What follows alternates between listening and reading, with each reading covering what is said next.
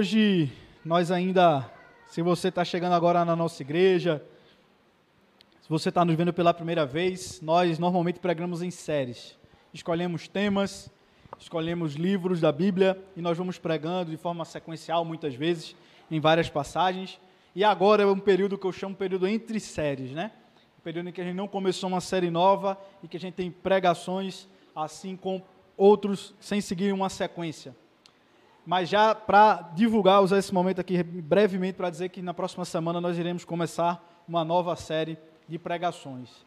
Mas hoje, então, pensando muito no que a gente vem pregando, pensando na realidade em que nós vivemos, eu decidi trazer uma passagem bíblica muito conhecida. Se você já vive em igreja, você provavelmente já ouviu alguma referência a essa passagem, que é a passagem da armadura de Deus. Mas se você não vive em igreja, você pode não estar familiarizado com isso, mas a Bíblia, em várias de suas passagens, ela usa termos militares, termos para se expressar, termos para falar sobre o exército de Deus, sobre Deus como um Senhor, Deus como um general. Então é por isso que hoje nós vamos estudar então essa passagem. Você pode já deixar sua Bíblia aberta no texto de Efésios 6, do 10 ao 18, ou você também pode me acompanhar em casa hoje você vai ter que abrir a sua Bíblia aí de papel ou abrir um aplicativo, porque talvez a gente não consiga transmitir o slide. Mas quando a gente pensa nessa, nessa visão de exército, ela não é uma visão muito comum no nosso tempo. Hoje nós podemos ter dois tipos de exagero quando a gente pensa na Bíblia, quando a gente vai ler o texto e pensar na realidade militar. Nós podemos pensar como alguns e pensar numa realidade de uma guerra e de uma briga que há entre o céu e o inferno, entre Deus, a, a Deus e o diabo, e onde o diabo ele tem alguma possibilidade de vitória. Não é isso que nós acreditamos. Não existe essa possibilidade de vitória. Nós já temos a vitória em Cristo. Porém, isso não muda o fato que ainda estamos em guerra. Que apesar da vitória ser garantida, nós vivemos sim um tempo de guerra. E quando você pensa, e a Bíblia ela não é apenas nesse texto exclusivo, mas em várias passagens ela usa o termo de guerra. Eu gostaria que você se pensasse e se colocasse na situação quando você ouve o relato de que uma guerra está próxima. Porque a Bíblia, por diversas vezes, usa esse exemplo do militar, esse exemplo da guerra. Eu gosto muito de pensar, e a analogia que eu queria fazer para nós que vivemos aqui em Petrópolis é, por exemplo, nós agora vivemos uma situação semelhante à situação de guerra que nós passamos. As chuvas de fevereiro, de março, elas tornaram a nossa cidade como num campo de guerra. E a partir desse momento, a chuva se tornou nosso maior inimigo. Então, quando nós sabemos que dá lá no seu aplicativo no celular, quando chega aquela mensagem, cuidado, chuvas fortes ou moderadas, automaticamente você fica mais atento. Você começa a olhar para o céu, você começa a pensar onde você está, qual será o caminho que você vai fazer para casa, você começa a pensar: será agora que eu posso ir até esse compromisso? Será que eu vou ter que remarcar? Então a chuva, essa sensação de que o perigo está próximo, ela nos deixa atento, ela nos deixa alerta. E é exatamente isso que em toda a Bíblia se faz. Nós temos que entender que existe sim um perigo, existe sim uma guerra, e nós precisamos estar atentos, com nossas mãos prontas para a batalha. E é exatamente isso que vai ter nesse texto de Efésios, de 6 a 10, que nós vamos estar lendo agora. E diz assim a palavra de Deus, o texto de, da carta do apóstolo Paulo aos Efésios: Finalmente, fortaleçam-se no Senhor e no seu forte poder, vistam toda a armadura de Deus, para poderem ficar firmes contra as ciladas do diabo. Pois a luta, pois a nossa luta não é contra pessoas, mas contra os poderes e autoridades contra os dominadores deste mundo de trevas, contra as forças espirituais do mal nas regiões celestiais. Por isso, vistam toda a armadura de Deus, para que possam resistir no dia mal e permaneçam e permanecer inabaláveis depois de terem feito tudo. Assim, mantenham-se firmes, cingindo-se com o cinto da verdade, vestindo a couraça da justiça e tendo os pés calçados com o evangelho, com a prontidão do evangelho da paz. Além disso, usem o escudo da fé, com o qual vocês poderão apagar todas as setas inflamadas do maligno. Usem o capacete da salvação e a espada do Espírito, que é a palavra de Deus. Orem no Espírito em todas as ocasiões, com toda oração e súplica, e tendo isso em mente, estejam atentos e perseverem na oração por todos os santos. Oremos mais uma vez. Senhor, meu Deus e Pai, nós queremos agora te pedir, Pai, que o Senhor ilumine o nosso coração. Que o Senhor fale conosco através do teu Santo Espírito, que o Senhor abra a nossa mente, que o Senhor abra o nosso entendimento e que o Senhor mude a nossa vida. É isso que nós te pedimos, Pai, em nome do teu Filho amado Jesus, aquele que vive e reina. Amém. Então, nessa passagem, no texto de Efésios, a carta de Efésios é uma carta em que Paulo a escreve para uma igreja e ele então ele usa de toda a sua estratégia que ele faz com várias outras igrejas. Ele começa falando sempre da doutrina, daquilo que Cristo fez, daquilo de quem nós somos em Jesus.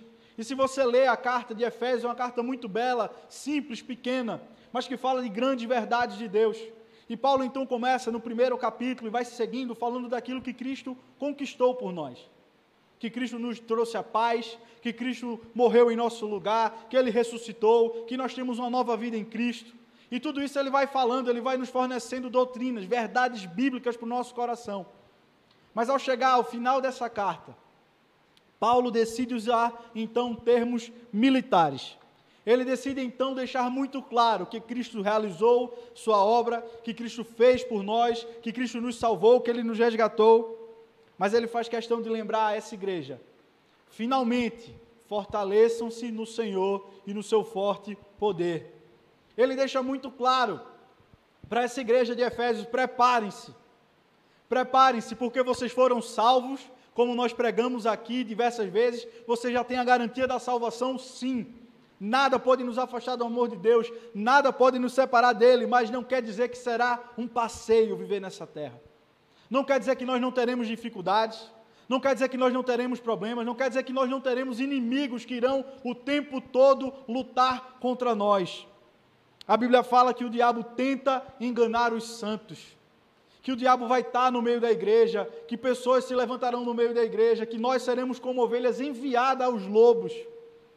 A Bíblia deixa muito claro que o cristão, ele tem que estar firme.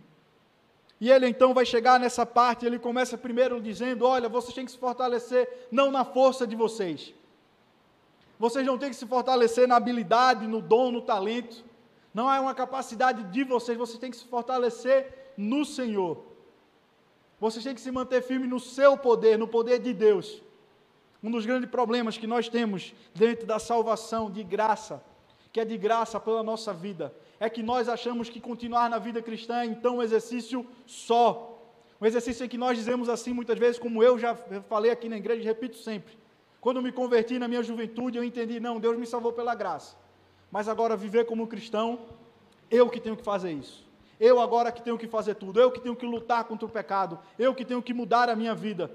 E então muitas vezes isso acontece na nossa vida, nós achamos que nós podemos caminhar sozinho.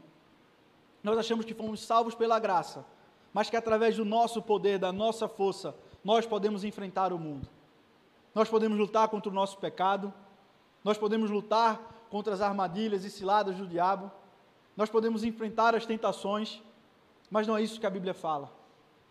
Paulo ele vai ser muito claro, ele vai dizer que nós temos que nos revestir do novo corpo, na carta de Efésios. Ele vai falar que nós temos sim que buscar ao Senhor, que nós temos que deixar todo o pecado para trás. Mas ele vai deixar muito claro aqui no final da sua carta. A última mensagem que ele vai deixar para a igreja de Éfeso é: se preparem, confiem no poder de Deus, não confiem na sua força. Nós, como igreja de Cristo, temos que lembrar disso. Nós, como pessoas cristãs que acreditamos nessa verdade, temos que entender que nossa somos dependentes de Deus a todo o momento. Não apenas para a nossa salvação, mas também para a nossa vida cotidiana. Nós dependemos da força de Deus. Nós precisamos dele. Nós precisamos nos dedicar a buscá-lo, a conhecê-lo. É então por isso que Paulo lembra essa igreja. Lembrem-se de permanecerem firmes e fortes no poder de Deus. E muitas vezes nós esquecemos disso. Pois esquecemos como Paulo vai continuar, por que nós precisamos permanecer firmes e fortes? Por que nós precisamos nos manter atentos?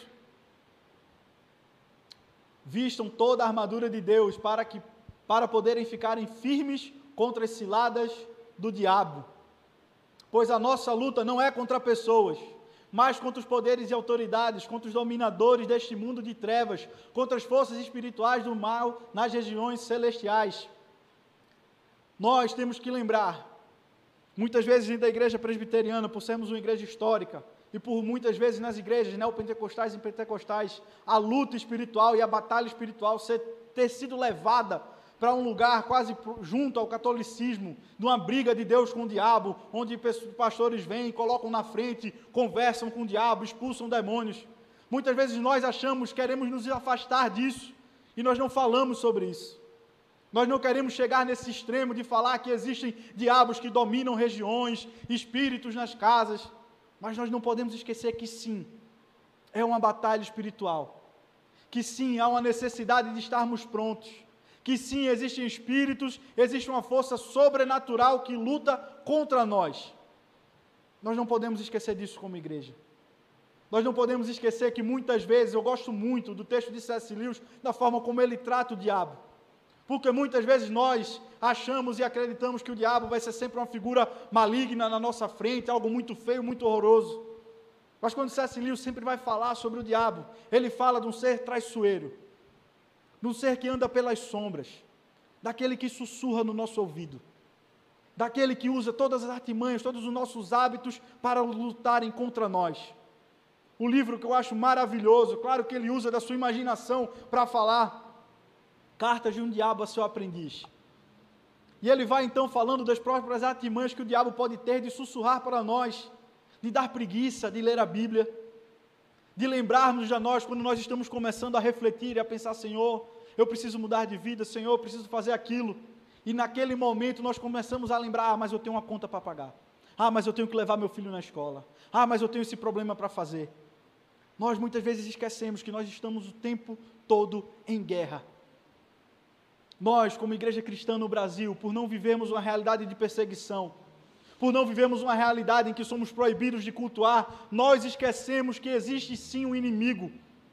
A igreja no mundo, em outros países, elas têm essa realidade muito clara, porque o inimigo sim vai na porta dela, porque o inimigo sim vai na casa dela, prende, a mata e a tortura. Nós que vivemos nesse estado de paz, às vezes nos esquecemos que nós estamos em guerra em guerra contra a nossa própria carne, que luta contra o nosso desejo de fazer o bem, em guerra contra o nosso espírito que quer fazer o mal, que não quer fazer aquilo que Deus quer. E muitas vezes nós esquecemos. E quando esquecemos que nós estamos em guerra contra essas autoridades, contra esses poderes, nós somos facilmente enganados, derrotados, desviados do nosso propósito, desviados da nossa função. E é exatamente por isso que Paulo, no final da carta de Efésios, ele está falando e deixando muito claro: igreja, prepare-se. Cristo morreu no seu lugar, Cristo o comprou, Cristo lhe salvou, ele lhe tirou do império das trevas, ele lhe deu paz com Deus, mas ele lhe chamou agora para fazer parte do exército dele. Nós temos que entender que na linguagem bíblica, se nós formos colocar numa imagem de guerra, Deus havia criado o um mundo perfeito, tudo havia agir em harmonia. E nós decidimos nos tornarmos inimigos de Deus com o pecado. E o pecado no mundo agora, o diabo, ele então é colocado como príncipe desse tempo, como príncipe desse, dessa era. Essas forças espirituais. E é como nós, rebeldes, temos agora um rei que criou tudo e que teve essa terra dominada temporariamente por essas forças. Ele está agora comprando de volta o seu povo. Ele está agora sim vindo como general, e essa é a imagem bíblica, que Jesus voltará não apenas como Salvador, como resgatador, mas ele vai voltar como um grande general, como um grande líder militar, para retomar. Nós somos tirados do império das trevas para o império da luz. Mais uma vez, uma palavra militar. Nós temos que lembrar disso. Nós fomos convocados para uma guerra. E muitas vezes nós esquecemos disso nós temos que estar prontos, porque o inimigo está ao nosso derredor, mudando palavras, mudando conceitos, lutando contra a nossa vontade de mudança, minando nossos esforços para alcançar pessoas. Quantas vezes nós não queremos falar do Evangelho e sentimos medo no nosso coração, vozes que vêm na nossa mente e dizem: não fala, você vai passar vergonha, não faz isso, para quê? Nós temos que lembrar sim que nós estamos em batalha o tempo inteiro. E é isso que Paulo está dizendo para a igreja de Éfeso: preparem-se, Preparem-se, porque nós estamos em guerra, e se nós estamos em guerra, nós temos que estar atentos. E é então por isso que ele repete, logo em seguida, ele falou no versículo 11, no versículo 10, e agora de novo no 13 ele fala mais uma vez: Por isso vistam toda a armadura de Deus, para que possam resistir no dia mau e permanecer inabaláveis depois de terem feito tudo. Paulo parece redundante, porque a gente mal saiu dos primeiros versículos e ele já repete a mesma ideia. Preparem-se, estejam firmes, coloquem a armadura, vocês estão indo para a guerra, vocês não estão indo para passeio. Muitas vezes nós achamos que a igreja, e usam-se muitos termos, não, a igreja é como um hospital. As pessoas vêm para cá para serem curadas. Eu não gosto dessa imagem. A imagem de Deus para a igreja é muito mais como um navio de guerra, como um tanque de guerra. Nós estamos indo, nós estamos indo buscar pessoas, nós estamos indo ao resgate de pessoas. Nós não somos um lugar que espera as pessoas virem até nós. Esse não é a função da igreja. A função da igreja é ir militarmente, estar tá pronta para a guerra. Nós vivemos num tempo de combate. Eu prefiro muito mais quando nós pensamos na ideia da igreja assim, como um navio de guerra, como um tanque de guerra que está indo no frente inimiga, abrir espaço que está indo no fronte inimigo resgatar pessoas presas, oprimidas. Esse é o papel da igreja. A igreja não é um lugar para a gente chegar, ah, está muito confortável aqui, pastor, está muito bom esse culto, está muito legal. Não, é num lugar que a gente tem que chegar e dizer por que está faltando, por que tem cadeira vazia, por que a igreja só tem um culto, por que a igreja não tem dois cultos. É um lugar que a gente tem que chegar na igreja e perguntar por que meu vizinho ainda não está aqui. É um lugar que a gente tem que entrar na igreja e sentir sempre a necessidade de resgatar mais e mais pessoas. Nós não podemos deixar que o nosso coração se acalme, que a gente fique confortável, porque as pessoas elas estão presas, porque as pessoas estão sendo oprimidas, porque as pessoas estão sendo amassadas e trituradas por esse mundo, sofrendo. Essa é a visão que nós temos que ter. Eu gosto da música que nós cantamos hoje, que é exatamente que diz: Senhor, me dá os teus olhos para enxergar as pessoas. Muda, né, a minha visão. E eu gosto muito do texto lá de Mateus que diz que Jesus, ao subir ao monte, olha para a multidão e vê ovelhas sem pastores, ovelhas perdidas. Ele vê pessoas sofrendo e ele fala: Olha, vocês foram enviados, orem para que Deus mande trabalhadores para a gente resgatar essas ovelhas perdidas. Olha, porque eles são como os cegos, guiando outros cegos, eles estão se perdendo. E Jesus, de forma muito clara, fala: Eu vim salvar esses pecadores. Eu vim salvar essas pessoas que estão sofrendo. Eu vim salvar essas pessoas que estão possuídas pelo demônio. Eu vim salvar essas pessoas que estão sendo possuídas pela ganância, pelo, pela inveja. Eu vim salvar essas pessoas. E Jesus clama a nós, a igreja, e diz: Olha, orem a Deus para que levantem mais pessoas, para que vocês possam ir resgatá-las. Essa é a mensagem de Paulo. Paulo está dizendo: se preparem, vocês estão em guerra. E então ele começa agora a nos armar. Ele começa então a dizer que armadura nós iremos vestir. E assim ele diz assim: mantenham-se firmes, fiquem de pé, fiquem em posição de guarda, vocês estão em guerra. Fiquem firmes, essa é uma das palavras mais utilizadas no Novo Testamento, se você reparar em vários textos. No texto de Tiago fala sobre permanecer, fala sobre ficar firme. Pedro fala sobre ficar firme, Paulo fala sobre ficar firme, porque os problemas virão, as tribulações virão. Nós não iremos passar nesse mundo sem preocupações, sem medo, sem disputas, sem brigas. Isso virá. Então permaneça firme. Cinja Coloque em você o cinto da verdade. Viste-se com a couraça da justiça e tendo os pés calçados com a prontidão do evangelho. Paulo, então, ele se utiliza de um termo e de uma imagem muito comum para o seu tempo. Paulo, quando vai a Roma, nas duas vezes ele vai preso. Na primeira vez ele fica preso em prisão domiciliar, mas é colocado um soldado para ficar amarrado ao lado de Paulo o tempo inteiro. E muitos autores falam que Paulo, vendo aquela figura do lado dele, escrevendo a carta para Éfeso, ele então decide utilizar a armadura romana como a base da armadura de Deus, como um exemplo, como uma metáfora para falar o nosso coração. Mas nós sabemos que Paulo também se usa de muitos termos do Antigo Testamento. porque desde Isaías é dito que o próprio Deus iria sim vestir uma armadura para nos salvar. Então Paulo ele começa a falar em primeiro lugar, coloquem um cinto. No cinto era o local onde nós, além de amarrar um manto por baixo, que ficava por baixo da armadura, era também um lugar de se colocar a bainha, de se guardar a espada. Ao colocar o cinto, é o primeiro processo de se preparar para a luta. Vários autores falando, e eu não quero ficar focando aqui, ter palavra por palavra, mas de forma resumida, colocar o cinto da verdade, o cinto da piedade, o cinto da vida justa. Vocês agora, vocês têm que lutar com a verdade. Na boca de vocês não haja mais engano. Porque se nós usarmos do engano, se nós usarmos da mentira, nós não lutamos no lado de Cristo. Paulo, no própria carta de Éfeso, ele fala que nós não devemos mais viver essa vida da enganação e da mentira. Nós temos que, a partir de agora, falar a verdade sempre. Nossa palavra tem que ser firme, dura, como uma pedra. Sim, sim, não, não. Não existe meio termo.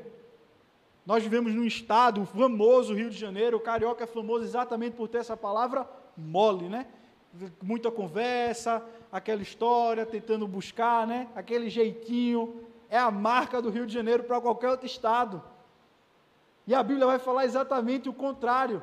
A Bíblia vai falar que a palavra de vocês seja verdade, seja verdadeira, que da boca de vocês só saiam coisas boas, coisas agradáveis, coisas justas. Que na boca de vocês, igreja, não tenham conversas erradas, não tenham conversas torpes, que sejam dignos da verdade. E ele continua então, coloca então a armadura da justiça. Esse se vestir da justiça é um termo utilizado também por Paulo em outras passagens. Vistam-se também de Cristo. Vistam-se agora de Cristo Jesus e coloquem a justiça. Coloquem essa parte que protegeria o peito até o joelho. Se protejam com a justiça de Deus. Se protejam de viver de uma forma justa. Para que não haja abertura na armadura de vocês. Porque se você falha, isso vai ser usado contra você. Quando nós falhamos e quando nós erramos, a gente brinca, todo pastor brinca. Você pode viver seu ministério 99% certo. Mas se você errar 1%, esse 1% vai tirar você da sua igreja e pode acabar com o seu ministério inteiro. É basta um erro. Basta uma vez perder o controle. Basta uma vez cairmos em tentação e isso sim vai ser usado para nos derrubar. O alvo é sempre o pastor, porque o pastor lidera a igreja. E muitas vezes a gente esquece, eu sempre peço e repito: orem por mim. Orem pela sua liderança, orem por mim para que eu permaneça firme. Para que eu não permita que na minha vida não se ache de forma justa, porque no dia que eu falhar, será usado, tudo será usado contra mim, como diz né, o jargão lá americano. Mas ele não apenas fala sobre vestir essa justiça, mas eu gosto porque, dentro dos estudiosos da carta de Éfeso, falando da armadura de Deus, fica sempre nessa briga. Será que se está falando de uma armadura e de um exército que está se defendendo de ataques? Ou se está falando de uma armadura feita para o combate? Eu, como já falei, tenho preferência à interpretação que entende que nós estamos em guerra e nós estamos no ataque, nós não estamos na defesa. Quando é falado dos pés calçados com a prontidão do Evangelho, Outro texto fala: bem-aventurados, bonitos são os pés daqueles que proclamam o Evangelho. Mais uma vez, Paulo está usando referências do Antigo Testamento. Mas se você não sabe, a grande potência militar que foi o exército romano se deu muito por conta das estradas romanas e por conta do calçado romano. Esse calçado romano era como uma grande apercata de couro, com pregos na base, firmes, duras, que faziam com que o exército romano conseguisse deslocar grandes caminhadas e chegar no exército inimigo sem ele perceber que eles estavam chegando. Normalmente a pessoa diria, não, vai demorar um mês, e o exército romano fazia aquilo muito mais rápido e pegavam seus inimigos despercebidos. Quando falam dessa percata, desse calçado do evangelho, é exatamente isso. Nós estamos indo para a guerra, nós estamos caminhando nós estamos indo até as pessoas, nós estamos chegando nas pessoas. Essa é a visão do próprio Cristo. Vão e preguem, vão e falem, e batam o pé como símbolo de que vocês foram, como símbolo de que vocês foram lá, que vocês pregaram o Evangelho e a pessoa vai dar a resposta. Não é nosso papel saber quem se converte ou não, é o Espírito Santo. A nossa missão é ir. E muitas vezes nós temos que lembrar, e Paulo vai deixar isso com a prontidão do Evangelho, da boa notícia. Nós somos como exatamente como um exército que invade o território inimigo, que chega para as pessoas que estão sendo oprimidas, que estão sendo perdidas, sendo corrompidas pelo diabo, corrompidas pelo seu pecado, perdidas completamente na escuridão. Nós somos esses soldados que vão lá e diz: "Olha, há esperança, há um novo reino, há um novo rei, há um lugar melhor para você viver. Venha conosco. Ande comigo." Essa é exatamente a imagem eu sempre digo e repito a imagem bíblica que no, quando nós ouvimos a passagem e as portas do inferno não prevalecerão contra a igreja. É muitas vezes a imagem da porta da igreja fechada com as pessoas tentando entrar. Mas não, a imagem é da gente indo até o inferno e abrindo as portas do inferno e tirando as pessoas de lá. Nós estamos no ataque, nós estamos indo salvar pessoas, não pela nossa força, não pelo que a gente consegue fazer mas por aquilo que Cristo é. E Paulo continua então falando que nós temos que estar pronto. Coloque então o seu escudo da fé, com o qual vocês poderão apagar as setas inflamadas do maligno. Usem o capacete da salvação e a espada do Espírito, que é a palavra de Deus. Se Paulo na primeira parte falou de uma parte mais defensiva, aqui ele começa a falar da parte ofensiva. Agora se preparem, coloquem um escudo, o escudo da fé, porque é com a fé que nós vamos vencer. É com a fé e a certeza que Cristo fez por nós. É com a fé e a certeza que um dia Ele irá voltar. É com a fé que Ele nos ama, que Ele não nos abandona, que nós vencemos as acusações do pecado, as acusações do diabo. E quando vai falar essa imagem no termo, vocês vão conseguir apagar as setas inflamadas do maligno. Estudiosos falam que o escudo romano ele era feito de couro, com couro grosso, para quando essa flecha viesse pegando fogo, ela ficasse ali presa e não queimasse a pessoa. É exatamente isso. Olha, se preparem, porque o diabo vai vir, ele vai lhe acusar. Ele vai usar formas para tentar se espalhar pelo seu corpo, acusações e mentiras. Se preparem, porque vocês vão estar lutando não só contra o diabo, contra o mundo, contra vocês, vocês estão em guerra. Então se preparem, tenham fé, estejam firmes naquilo que Deus fez por vocês, estejam firmes naquilo que Jesus realizou, estejam firmes nas promessas de Deus, tenham fé nele, naquele que salva, naquele que prometeu nos salvar, daquele que não se afasta de nós. É com ele que nós temos fé. E ele então fala, utilizando a passagem exatamente do Antigo Testamento, usem o capacete da salvação, porque é o termo que fala no Antigo Testamento, e Deus utilizaria um capacete de salvação e traria para nós. Usem esse capacete, lembrem, o capacete só era colocado quando ia começar a guerra. É por isso que, como eu falei, eu, gosto, eu interpreto como uma armadura, não tanto de defesa, mas muito mais uma armadura de ataque ou pelo menos uma armadura que você tem que estar pronto para a guerra. Porque colocar o capacete era quando a guerra ia começar. Então, essa é a imagem que Paulo está querendo deixar cravada no coração daquela igreja de Éfeso. Se preparem. Lembrem-se na mente de vocês, lembrem, cantem a salvação, falem da salvação, lembrem para o coração de vocês, vocês já foram salvos. Não há nada que acusação que possa vir, que possa nos tirar. Não há nada de errado que nós possamos fazer que vá nos afastar do amor de Deus. É isso que nós precisamos lembrar no nosso coração. Clamar ao Senhor, Senhor, me ajuda a mudar minha vida. Senhor, me ajuda a mudar. Mas é também nós estamos indo falar dessa salvação. Falar para as pessoas que há esperança. Falar para as pessoas que elas podem viver outra vida, que elas podem abandonar vícios, que elas podem sair da opressão, sim, diabólica, da onde elas estão vivendo que elas podem sim ter uma esperança, ter uma viva esperança. E por final, a última arma que Paulo usa nessa armadura, usem a espada do Espírito, que é a palavra de Deus. Mais uma vez, uma arma de ataque. A espada romana era uma espada curta desse soldado que Paulo está imaginando. É uma espada de combate próximo. Se preparem, vocês vão lutar face a face com o inimigo de vocês. Se preparem, porque vocês não vão usar um arco e flecha, que ele poderia dizer. Vocês vão usar uma besta, que é uma arma que atira flecha. Vocês vão usar um estilingue. Vocês vão usar qualquer coisa. Não, vocês vão usar uma espada curta.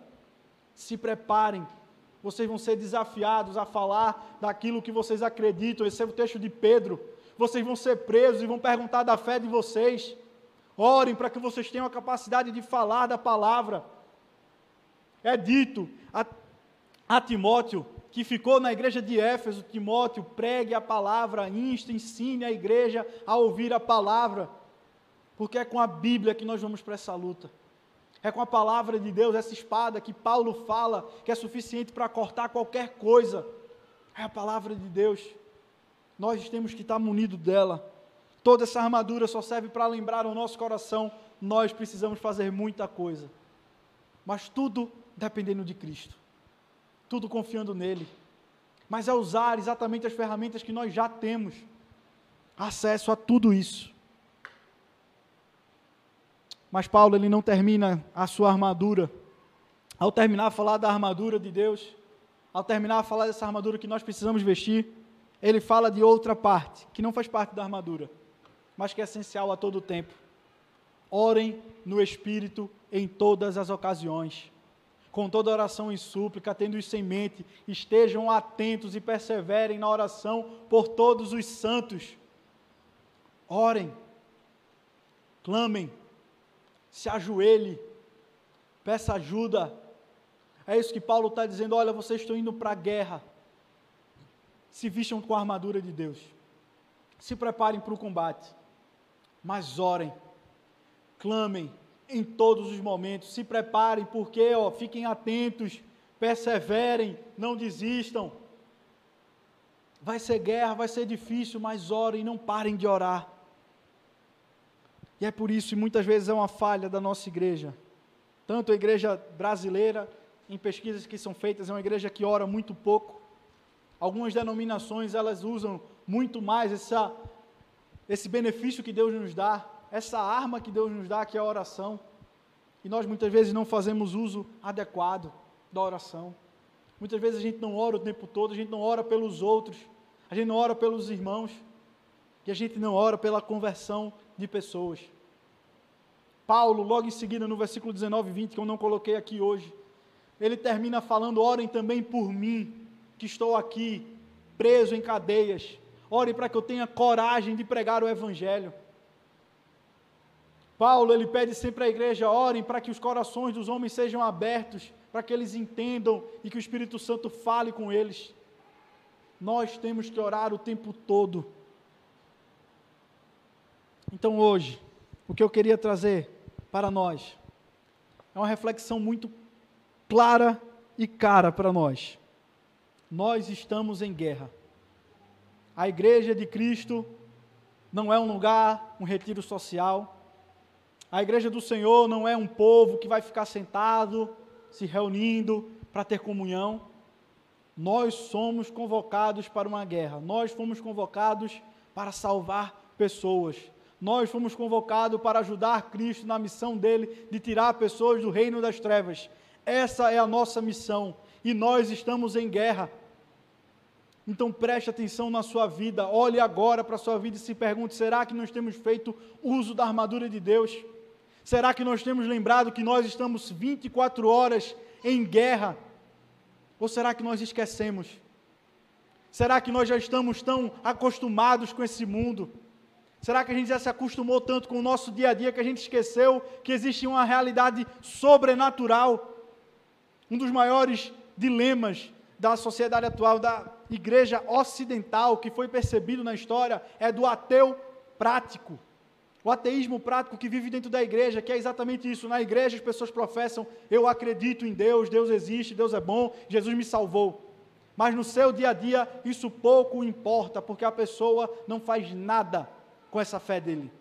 Ela vive exatamente igual às outras pessoas, ela tem os mesmos erros, os mesmos problemas, os mesmos medos, os mesmos. Todos nós somos igual aos outros. E esse é o problema da igreja ocidental. Nós esquecemos que existe sim. E essa é uma das artimanhas do diabo.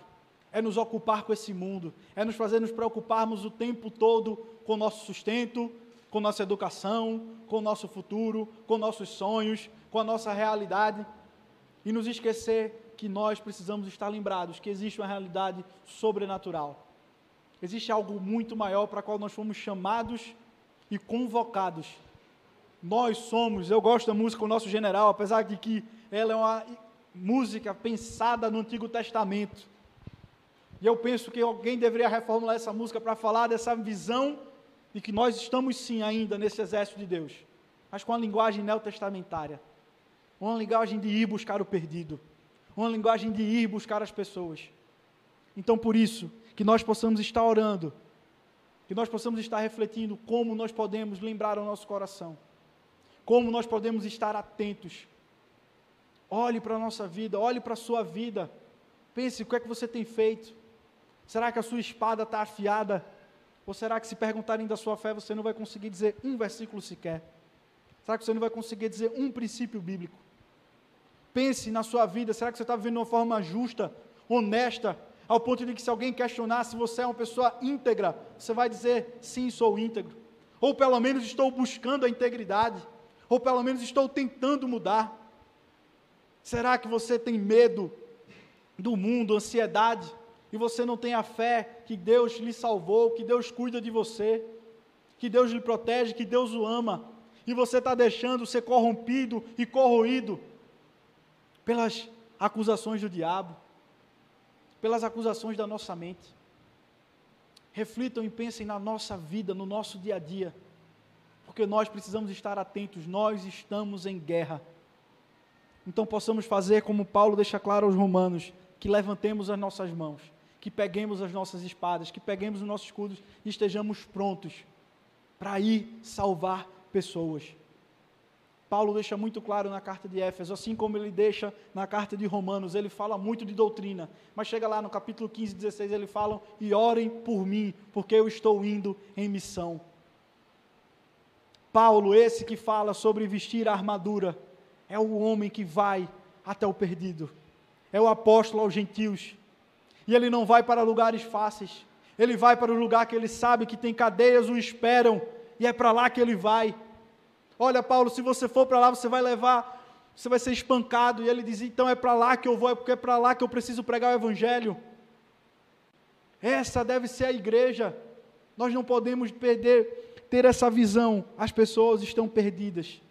As pessoas estão sobre o império das trevas, elas estão dominadas pelo pecado. Nós temos que levar a boa nova, a esperança. Nosso Salvador, nosso Redentor vive. E Ele quer transformar o mundo, Ele quer levar esse reino de Deus a todos. Nós somos o processo, nós estamos vivendo esse já, essa realidade primeira do reino de Deus, essa realidade primeira da vitória de Deus. Nós podemos sim fazer o diabo fugir, nós podemos sim levar o reino da luz, nós podemos sim vencer cada batalha, mas a gente tem que lembrar que a gente está em guerra. Então, que nós possamos ter isso muito claro nós estamos em guerra. E que possamos estar prontos, como igreja presbiteriana Caminho Real, a ser não um retiro espiritual, a ser não um local onde a gente vai para se encontrar com os amigos, mas para ser sim uma academia militar, para ser sim um navio de guerra, um tanque, em que a gente está indo, em que a gente está se preparando para ir salvar pessoas. Essa é a nossa missão, esse é o nosso propósito. Nós estamos indo salvar pessoas, levar o Evangelho, levar o nome de Cristo. Nós somos esse exército. Nós já temos a vitória, já está tudo garantido. Mas Deus apenas quer que nós estejamos firmes no seu poder, firmes na sua graça e nos preparemos para isso. Essa é a nossa responsabilidade. A responsabilidade desse texto é nossa em nos armar, confiando em Deus. É nossa em pegar nossas armas e irmos para a guerra, certo de que Ele estará conosco.